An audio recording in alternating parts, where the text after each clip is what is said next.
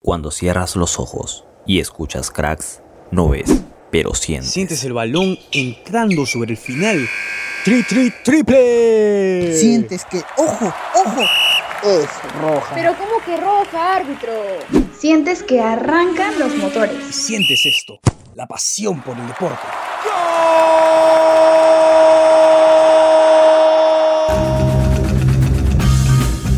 Cracks. Solo ganadores.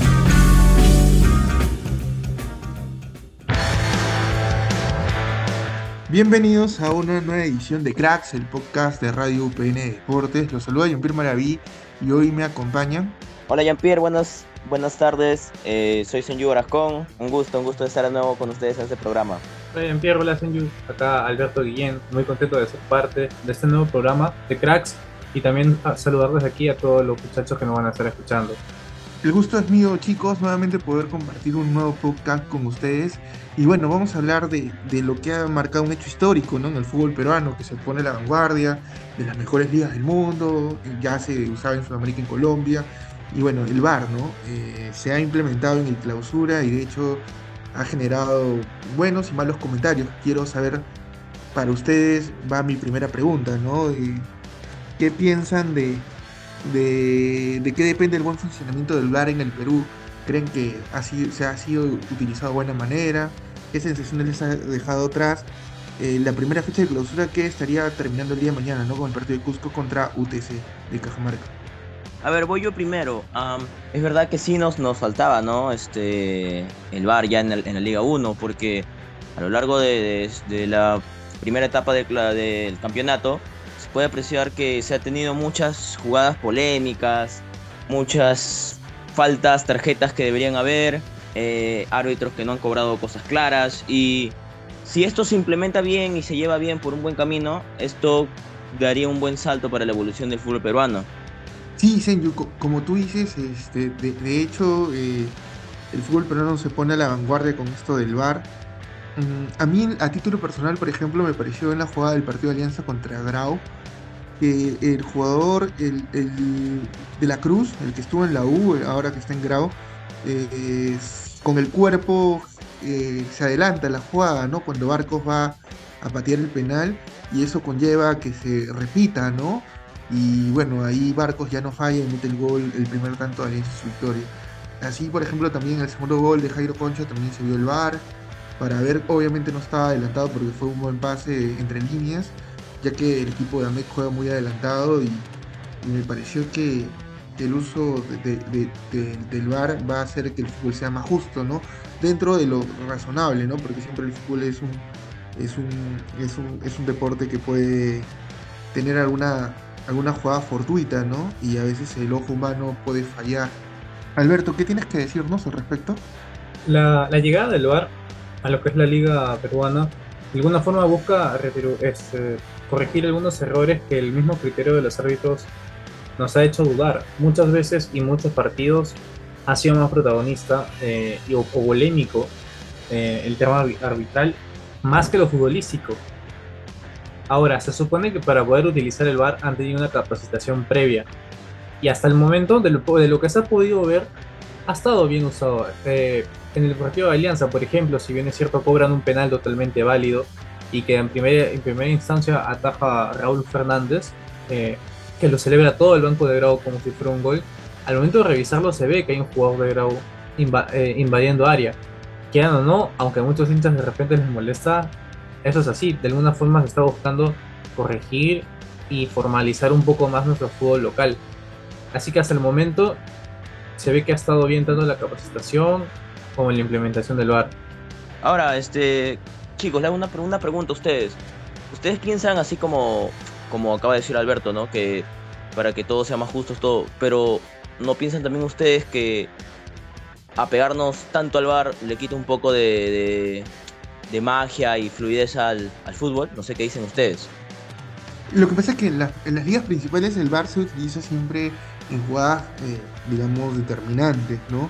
Y, y, y siempre un, una crítica que el VAR le quitaba esa, esa magia que es el fútbol, ¿no? Por ejemplo, si existiera VAR en la época Maradona, ese gol de la mano no hubiese claro, sido claro. validado, Ajá. ¿no? Yo me refiero Eh, a eso, que, que claro. le quita un poquito como que la magia, la fluidez. Si es que Pero- se pero- lleva a ese extremo de autorrevisar todo, todo, todo, todo, todo.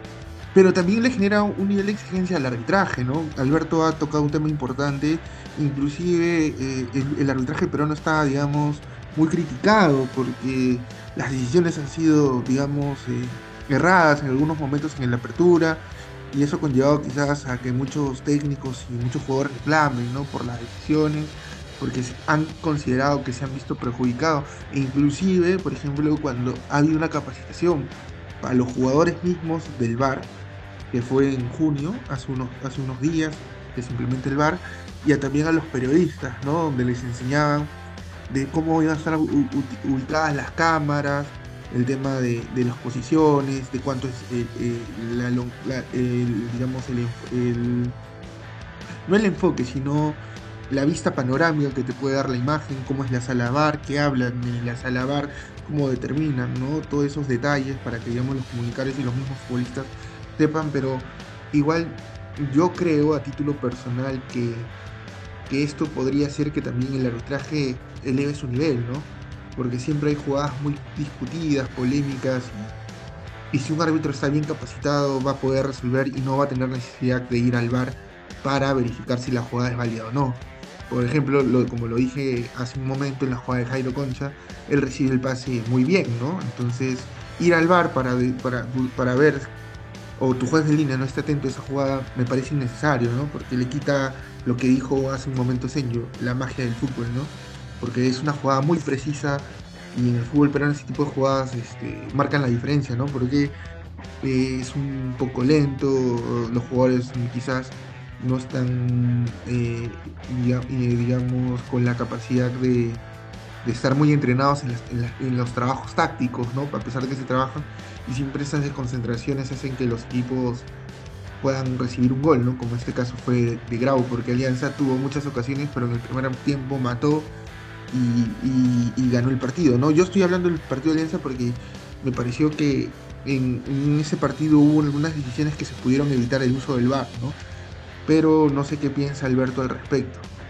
Sí, bueno, yo creo que de por sí, de alguna forma, aunque le quite, como bien dice Senju, esta mística que hay, el hecho de celebrar un gol y después retroceder y saber que no valió nada, es complicado y creo que nos va a costar a muchos el, acostumbrarnos, ya que se va, ya que ese, ese medio se va a seguir utilizando. Y de alguna forma algunos va a ser a favor, otros van a ser en contra, eh, pero de alguna, de cierta forma es lo más necesario y a la vez notar si esto hace preocupar un poco más a los árbitros de sus decisiones, de lo que hacen, porque ahora no tienen excusa. Ahora, si vemos de repente algún tipo de falta o una mano en el área que es totalmente fuera de, lo, de, la intención del jugador, eh, van a tener que revisarla y se va a tener que cobrar. Algún, muchos de esos, algunos hinchas lo exigían porque sentían que no había de repente esa imparcialidad. En cambio, ahora netamente con el VAR y todo esto, eh, se, va, se va, va a ser mucho más útil. Claro, claro. Yo, yo también creo que, justo como, como dices, ¿no? Los que pedían el bar, el bar. espero que no se cree esa polémica más adelante, que los que pedían el bar después se quejen, ahora todos lo revisan en el bar. ¿Me entienden? No sé si quieren, no sé si, si entienden que puede llegar a esa conclusión. Los que pedían bar, sí, que nos falta bar, que esto, que no cobran. Y después, ah, ahora todos lo revisan en el bar, esto ya no es fútbol, ya no se juega igual. Claro, Senju, por eso mismo ahora lanzo esta pregunta. ¿Creen que el VAR implementará justicia en la Liga 1 o traerá más polémicas? A ver, Senju, ya que estabas tocando este tema, espero oír tu, tu opinión al respecto. Mira, mira, mira, por mi parte, am, o sea, sí apoyo el bar, ¿no? Como, como, como, como, como cualquiera, como cualquiera apoya el bar. Em, yo creo que tiene que ir de poco a poco porque le va a chocar, como dijiste, ¿no? Va a chocar mucho el cambio al, al fútbol peruano, porque el, el fútbol el, peruano no está acostumbrado a, esto, el peruano está acostumbrado a verlo en otras ligas, no a más a jugarlo así en, esta, en esta liga, ¿no? El VAR debería iniciar, ¿no? Como, como dicen, ¿no? A ver, empezar por lo básico, quizás poner rojas, tarjetas rojas donde debería haber, que son a veces rojas necesarias, que al final nunca ha habido, y otras rojas innecesarias que se las ponen a los jugadores sin haber hecho nada. Quizás este, en líneas, ¿no? Este, jugadas en offside, en que eran súper finas, revisarlas. Pero yo pienso que le va a ser muy difícil, muy difícil al, peruano que se acostumbre, porque esto de acá, como te digo, lo ven en otras ligas y que ellos ahora lo apliquen. Quizás lo, lo piden, ¿no? Pero al momento que siga avanzando, quizás por ahí van a salir esas personas que también lo pedían a decir, no, que ahora todo, todo lo ven en el bar, acá ya no se puede igual. ¿Y tú, Alberto, qué nos podrías decir al respecto? Bueno, con respecto a, a llevarlo poco a poco, pues supongo que va a ser complicado, ¿no? No solo para el hinchas de algunos equipos, sino de otros también. Para los mismos árbitros, porque se van a ver de alguna forma cuestionados ante su decisión, porque ya va a haber otro medio que les va a dar una versión diferente de los hechos. Creo que esto va a cambiar mucho de, del cómo vemos o cómo sentimos el fútbol peruano, porque va a haber un integrante más dentro de la cancha y ese vendría a ser el VAR. Y, chicos, ante esto, eh, bueno, hemos conversado con Carlos Grados, arquero de Vallejo, que bueno, eh, eh, perdió contra, contra Huancayo de visita y, y, y, justo le realizamos esas preguntas. Así que, gente de crack, vamos a oír su, declaración al ser interrogado por nosotros para dar su opinión al respecto sobre el tema del VAR. Producción, vamos con la entrevista. ¿Qué tal amigos de Cracks? Hoy nos encontramos con Carlos Grados, el jugador de César Vallejo, el arquero que nos va a comentar un poco, a despejar algunas interrogantes con respecto al VAR. ¿no? ¿Qué tal Carlos? Eh, ¿De qué depende el buen funcionamiento del VAR en el Perú? Hola Jean-Pierre, ¿qué tal? Muy buenas noches. Hola gente de Cracks. Sí, efectivamente, para responder tu pregunta, este, está claro ¿no? que obviamente el VAR depende mucho de los árbitros. Y si bien es cierto, el arbitraje ha sido duramente criticado a lo largo de estos años, espero que con esta ayuda puedan, eh, este, puedan hacer mejor las cosas, desempeñarse mejor, desenvolverse mejor en su trabajo, que es lo que obviamente beneficiaría no solamente a nosotros, sino a ellos y a todo el fútbol peruano en sí. Y mi segunda pregunta sería, Carlos, ¿Crees que el VAR implementará justicia en la Liga 1 o traerá más polémica? ¿Cuál es tu sensación luego de la implementación del VAR en, el fútbol peruano? Bueno, yo sinceramente creo que, que, la implementación del VAR nos va a ayudar un montón. Eh, si bien es cierto, eh, va a ayudar en, el sentido de darle un poco más de prestigio al fútbol peruano y obviamente ayudar a, a cada uno de nosotros a mejorar en ciertas cosas hasta el día de hoy estoy seguro no solamente va a pasar temas de polémica acá, sino también ha pasado en Europa, ha pasado en Estados Unidos, ha pasado en México, en todos los lugares del mundo. Este, el tema del bar que no es lo mismo verlo en tiempo real que obviamente sentado en un televisor eh, en cámara lenta, ¿no? Pero creo yo que es lo más justo que existe en estos momentos y tenemos que, que seguirlo a pie de la letra y, y tratar de mejorar por el bienestar de nosotros y obviamente para darle ese, ese paso de prestigio que necesitamos para la liga peruana. Bueno, esa gente de cracks, esa fue la declaración de Carlos Grados, así que en algunas cosas coincidimos, creo yo, en otras por ahí se puede discrepar, pero, pero qué importante escuchar una versión de un futbolista que ha vivido este hecho histórico, ¿no? De que haya implementación del VAR en el fútbol peruano. Bueno, ahora vamos con lo que con lo que se espera, ¿no? Eh, esta semana de, Libertadores y de Sudamericana, donde los equipos peruanos, después de muchos años, están ahí peleando la oportunidad de avanzar a la siguiente fase. Para ello, a ver, Alberto, ¿no? Cristal, que puede eh, dar este, el golpe en Brasil ante Fluminense y puede clasificar a, la, a los octavos de final de la Libertadores, ¿no? No sé qué nos podrías comentar de Cristal. Sí, bueno, con respecto a Sporting Cristal, este martes sabemos que enfrentan a un equipo complicado y duro, como es Fluminense, equipo de Brasil, que obviamente cuenta con estrellas importantes como los Marcelo, Felipe Melo, Ganso o Cano. Pero lo importante aquí es la actitud de los jugadores y también de su técnico que vendría a ser Thiago Núñez. La idea de ir a competir y no quedarse con la idea de, con la idea de que, bueno, eh, tercer lugar al menos chapamos Sudamericana. No, eh, este equipo está proponiéndose a ir a competir y mostrar su fútbol, pese a la instancia futbolística que ya conocemos con los equipos de Brasil o podría decirse con los demás equipos de, del continente. Sal quiere ir a proponer, quiere ir a jugar, quiere ir a dar lo mejor posible para llegar a esta instancia de la cual no ha podido ser parte desde el año 2004. Eh, Cristal en el año 2004, como mencioné, fue la última vez que accedió a octavos de final de una Copa Libertadores y siendo esa instancia la que los eliminó eh, el equipo de Boca Juniors, el equipo argentino, tanto les ganó tanto en, tierra peruana como en la bombonera. Así que de alguna forma Cristal está yendo a enfrentar uno de sus partidos más importantes y decisivos en los últimos 20 años. Sí, claro, Alberto, así que eh, esperemos ¿no? que, que, el equipo rimense pueda dar el, el, golpe en Brasil. De hecho, el triunfo contra la Stronger, obviamente no hay que comparar el rival, pero ganar en altura siempre es valorable y ese triunfo lo pone en esta instancia Cristal. Y como decía en la antesala, ¿no? Eh, da gusto que los equipos peruanos en la última fecha algunos tengan posibilidades de conseguir cosas importantes y solo depende de ellos de poder eh, conseguir ese objetivo, ¿no? Eh, como lo, Cristal viene de ganar de 2 a 0 a Cantolao. Obviamente yo sé que la liga peruana eh, tiene mucha diferencia con la liga internacional, pero siempre estar ahí, digamos, dando pelea en el torneo local te puede dar, digamos, un cierto nivel de confianza y poder ir a buscar la hazaña en Brasil, ¿no?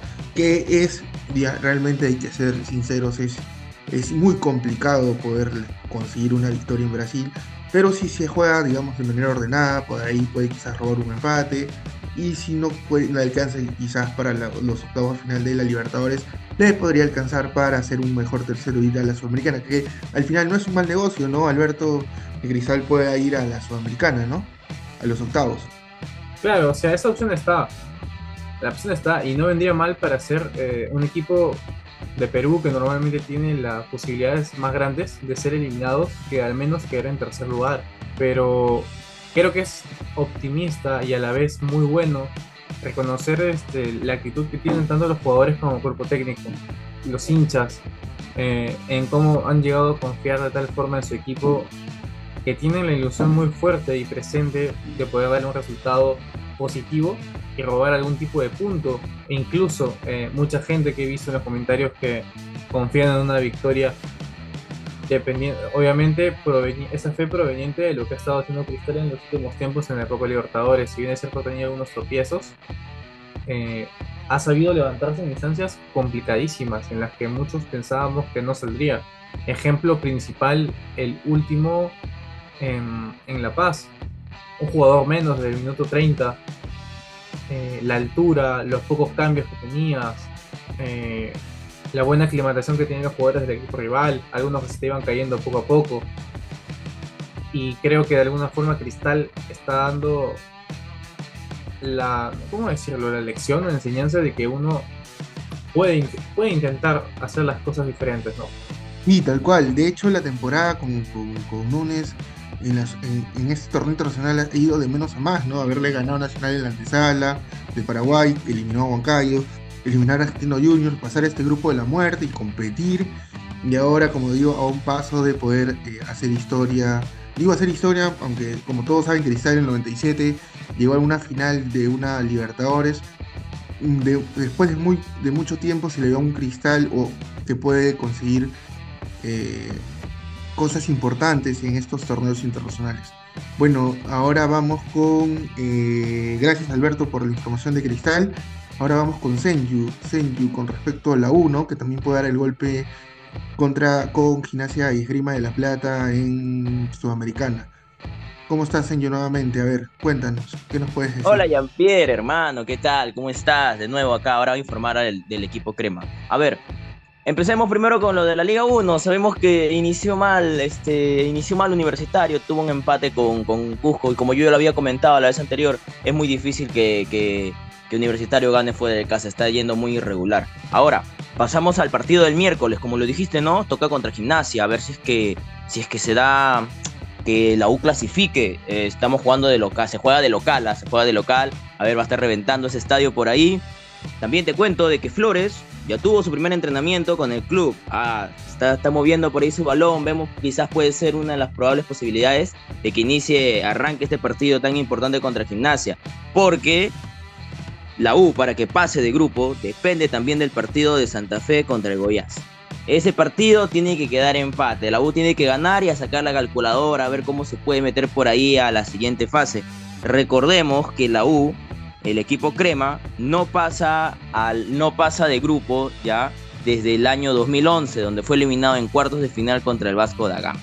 Si la U se lo propone, puede darlo con todo y a voltear, pero depende mucho del partido de Santa Fe con Goiás para que la U pueda pasar como primero de tabla.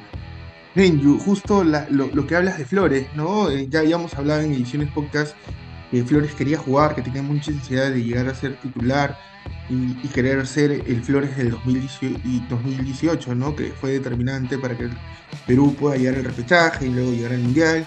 Las lesiones y la poca continuidad ha hecho que no tenga ese nivel, pero la U le, puede dar esa exposición que él necesite y repotenciarlo, ¿no? Y, probablemente ante la salida de Giving y de Luján, este, Flores va a tener, digamos, mayor protagonismo, ¿no? Ya me imagino ahí quizás haciendo algunas triangulaciones con Pablo, ¿no? Por las bandas y tratando de ser un jugador influyente en el ataque, ¿no? A favor de Universitario. Eh, ¿Piensas que su arribo puede hacer que la U, no solo digo que pueda, digamos, eh, avanzar, ¿no? A la siguiente etapa de la, de la Sudamericana, porque solo tiene un punto de diferencia con Goiás, eh, ¿crees que pueda pelear el título con, Flores la U? A ver, eso, eso tendríamos que analizarlo bien, hermano, porque tenemos que ver qué tan determinante, con qué tantas ganas está llegando Flores de, que, de, querer cambiar a, de querer cambiar a la U. A ver, si que Flores se lo propone, puede que sea uno de los jugadores determinantes. Como también, no quiero, no quiero tocar por ahí un tema mal, pero puede ser de que quizás no esperemos que quede como, como otras estrellas que han venido desde fuera, han regresado acá a jugar y no están teniendo continuidad y eso se pudo apreciar en la selección. No quiero decir nombres, pero por ahí tenemos algunos. Si es que Flores quiere, se lo propone, puede ser muy determinante para la U. Igual, como lo dijiste, depende mucho, este, está nada más a, está a dos puntos de, de Goiás, pero Goiás también juega. Ese, este, este grupo está peleado, menos, menos gimnasia, bueno, gimnasia está súper eliminado, pero está peleado y la U tiene que ganar sí o sí, así, así dependa del, del, del, resultado del partido de Santa Fe con Goiás, la U tiene que ganar. Si es que la U va por un empate, está perdido. No quieres decir nombres, pero por ahí me parece que cuando dijiste te referías a Cristian Cueva, ¿no? ¿Pones en tela de juicio el tema físico de Cueva con Flores? ¿Crees que, Cueva, que Flores también anda mal físicamente? Lo que yo no quiero es que Flores, si está llegando así, termine como Cueva, porque todos podemos apreciar que Cueva no está dando un buen rendimiento en el fútbol peruano. Vino desde lejos, regresó pensando que iba a tener algo, pero no es el Cueva que, que jugaba antes. Y espero que a Flores no le pase lo mismo. Si es que él se lo propone y está viendo su, a su, a su compañero también que está pasando eso, él no lleve ese camino. Eso es todo. A ver, Alberto, yo sé que tú ya hemos hablado de, Cristal, pero también podrías opinar, ¿no? Porque también en algún momento cubre selección. ¿Tú crees que físicamente Flores está igual o mejor o peor que Cueva? Porque yo hablé con, Flores, como lo saben, y, Flores me decía que tenía mucha ansiedad de mostrar lo que valía, sea en Atlas o en la U, ¿no? Porque en ese momento todavía no estaba cerrado lo de la U. Pero este, físicamente yo a título personal lo vi bien, ¿no? ¿Tú qué puedes decir al respecto, Alberto? Bueno, como decía, lo que dice señor es, muy cierto, porque no será la primera vez que viene alguien seleccionado peruano, importante como lo ha sido Flores en su momento, importante como también mencionó Cristian Cueva, eh, y no han podido mostrar mucho. En la temporada pasada también, cuando se trajo a Pablo Hurtado a jugar al fútbol peruano, en el Ensa Lima, todos vimos el pobre nivel que tenía.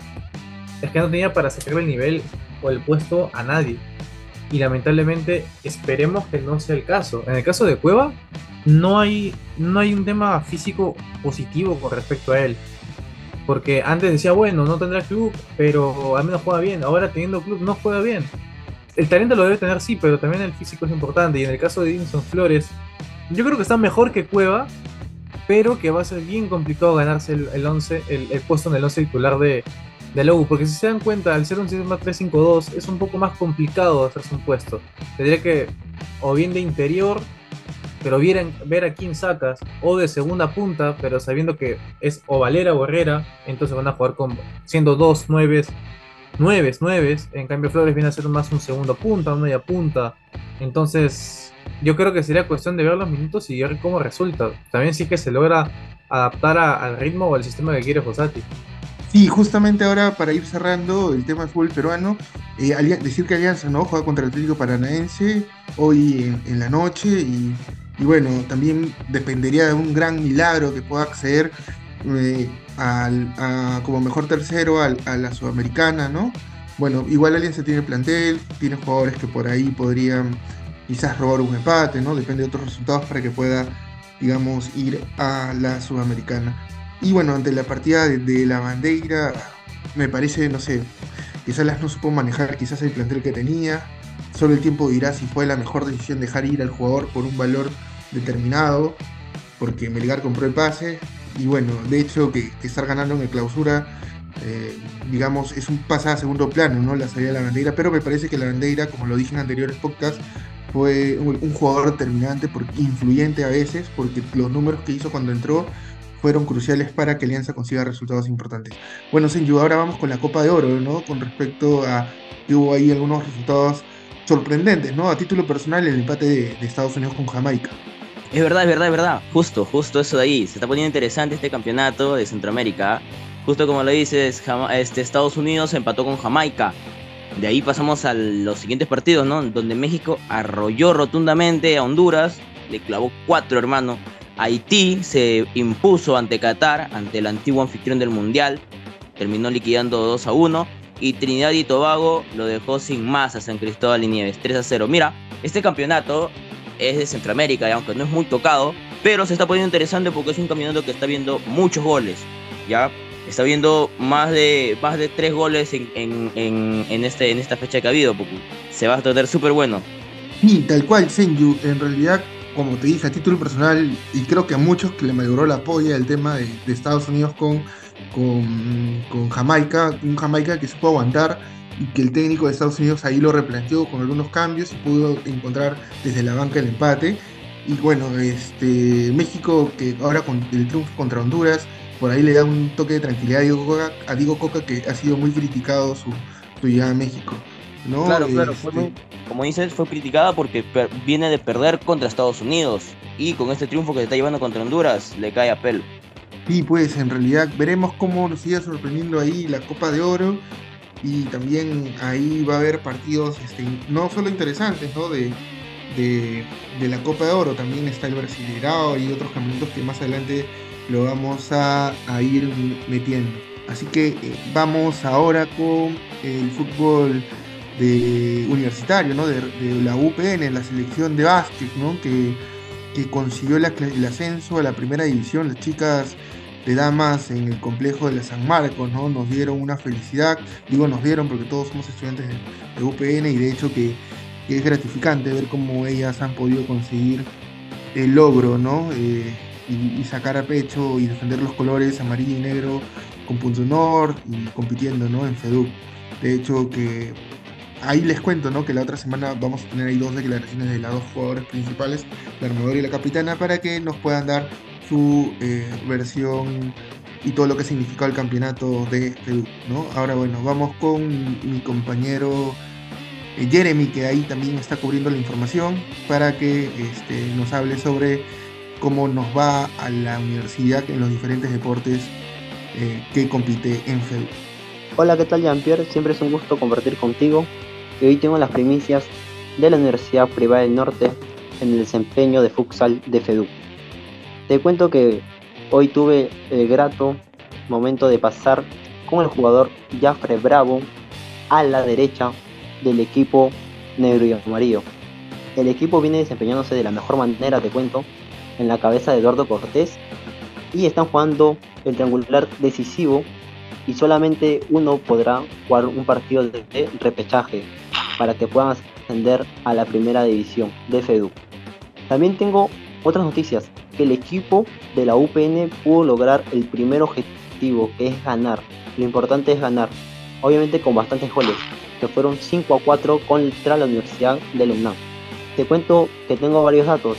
Jugó también, recuperamos al jugador Luis Chumpe, seleccionado de sub-20 en la selección peruana de futsal. Y por otro lado, tenemos a Jafre Yair, que ese día fue el mejor del partido con sus dribbles y sus ida y vueltas que pudo oxigenar al, equipo para que así puedan lograr el objetivo. El equipo iba ganando bastante tranquilo en el primer tiempo, estaban ganando 2 a 1.